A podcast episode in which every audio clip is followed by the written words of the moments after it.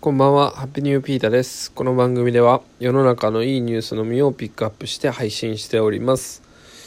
えー、本日はですね、えっと、おじいちゃんばあちゃんと、えー、彼女というねメンバーでね、えー、おじいちゃんの米寿祝いっていうのをねしてきましたね。まあコロナがあるので、あの大勢ではなくて少人数ってことでね、え横浜の方のねレストランに行ってきましたね。でこれがまたねあのまああのうちの与太話なんですけどあの野菜でねあの稼いだお金でということでね行ってきました、えー、作った野菜がお肉に変わるっていうねお肉食べてきたんですけどね。まあ個人的にすごい感慨深い、えー、出来事でした出来事でしたね。まああのー、すごいそういう幸せな時間はねあの続けばいいなということは思ってます。でもね、まあ、常にね幸せっていうのも難しいんですけど、まあ、なるべくね幸せだなと思える時間がね増えて続いていけばなと思う毎日でございます。えー、長くなりましたが本日のニュースです、えー、皆さんビールお好きですかね？僕は嫌いです。嫌いではない、うん、飲まない。お酒飲まないんですね。まあでもこのニュースはねビール飲む方にとってはもうね朗報ですよね。あの糖質ゼロのビールが実現されたと。えー、今ねもうご存知の方は知ってるんだと思うんですけど、えー、キリンさんが出してるね一番搾りっていうビールで糖質ゼロのビールが出たというニュースですね。今本当もう糖質糖質っつってね糖質抜きダイエットみたいなの流行ってますよね。で今までもえっ、ー、と何て言うのかな第3のビールとか発泡酒とかねそういうものはね糖質ゼロのね何だろう淡麗とかねそういうのがあったみたいなんですね。で、まあ、僕もなんか淡麗とか飲んだことありますけど、まあ、違いとか僕はあんまよくわかんないんですけどおそらくわかる人はねわかるんでしょうね。で今までビールっていうのはねなかなかその糖質ゼロっていうのが難しくてでそれは何でかっていうと、えー、日本の酒税法においてビールっていうのはねあの麦芽ですね。麦の使用率が50%以上のものがビールみたいですね。でそうするとまあ麦芽にはあのとてもねその糖質が含まれてるからなかなかそれをゼロにするのはとても難しいっていうね。まあただ単にねその問題があったみたいですね。まあでも今回ねそれをなんとかね乗り切ってキリンさんがね出したみたいですね。でまあ今まであったのはその麦芽がね少なかったりするね第3のビールとかね発泡酒っていうね。そういう場合は糖質ゼロでもあの何て言うのかな。えー、麦芽以外のもので味作りが味付く味付けをして、まあ、ビールに近づけて糖質をゼロにするみたいなことができたみたいですね。でも今回はだからそもそも、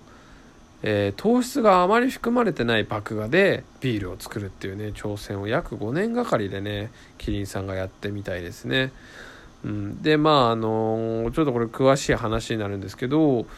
あのビールを作るのにね発酵というか酵母が必要ですね。でその酵母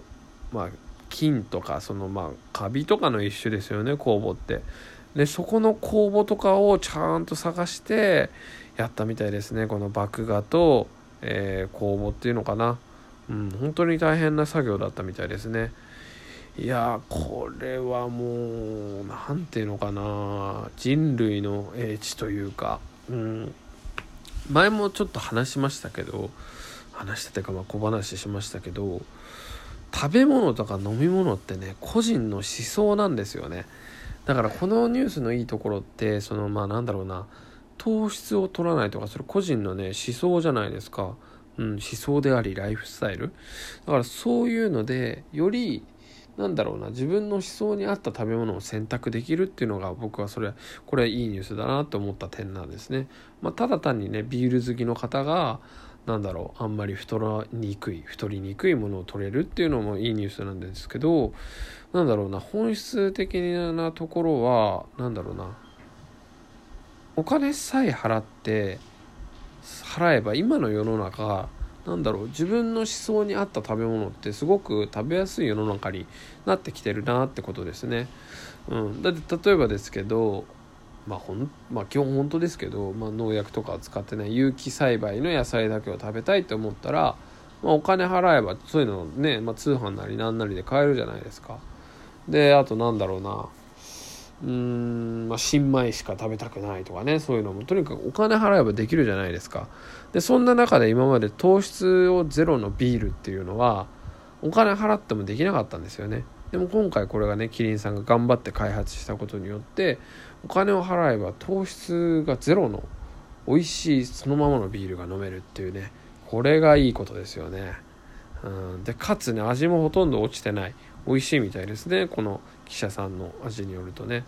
うん。だから今後もね味は同じなんだけど成分が違うとかあとはまあ薬のゼネリックとかもそうですけど成分は一緒だけど効果は一緒みたいなね。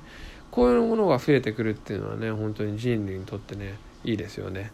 でまあなんだろうな。まあ、例えばそれを化学物質とかなんだろうな甘味料とかね。入れてっていうのは、まあ、それが一概に悪いとは言えないですけどね。あのとてもいい化学物質とかもあるのでね、まあ、そこもねしっかり調べて、まあ、今後ね自分に合った食べ物をね食べていける世の中っていうのはねとてもいいんじゃないでしょうか。まあちょっと僕は食べ物にこだわりというかただ美味しいものをね食べれればいいと思ってますけど本当にね今そういうなんだろう断食する人とかねビーガンつってねあの肉食べない人とかいますよね。だからそういうのがどんどんね尊重されね、えー、なんだろうな。そういうのにこだわって提供する側もうまく売れていくねような世の中になってくるといいんじゃないかなと思いました。今日のニュースはここまで。Take it easy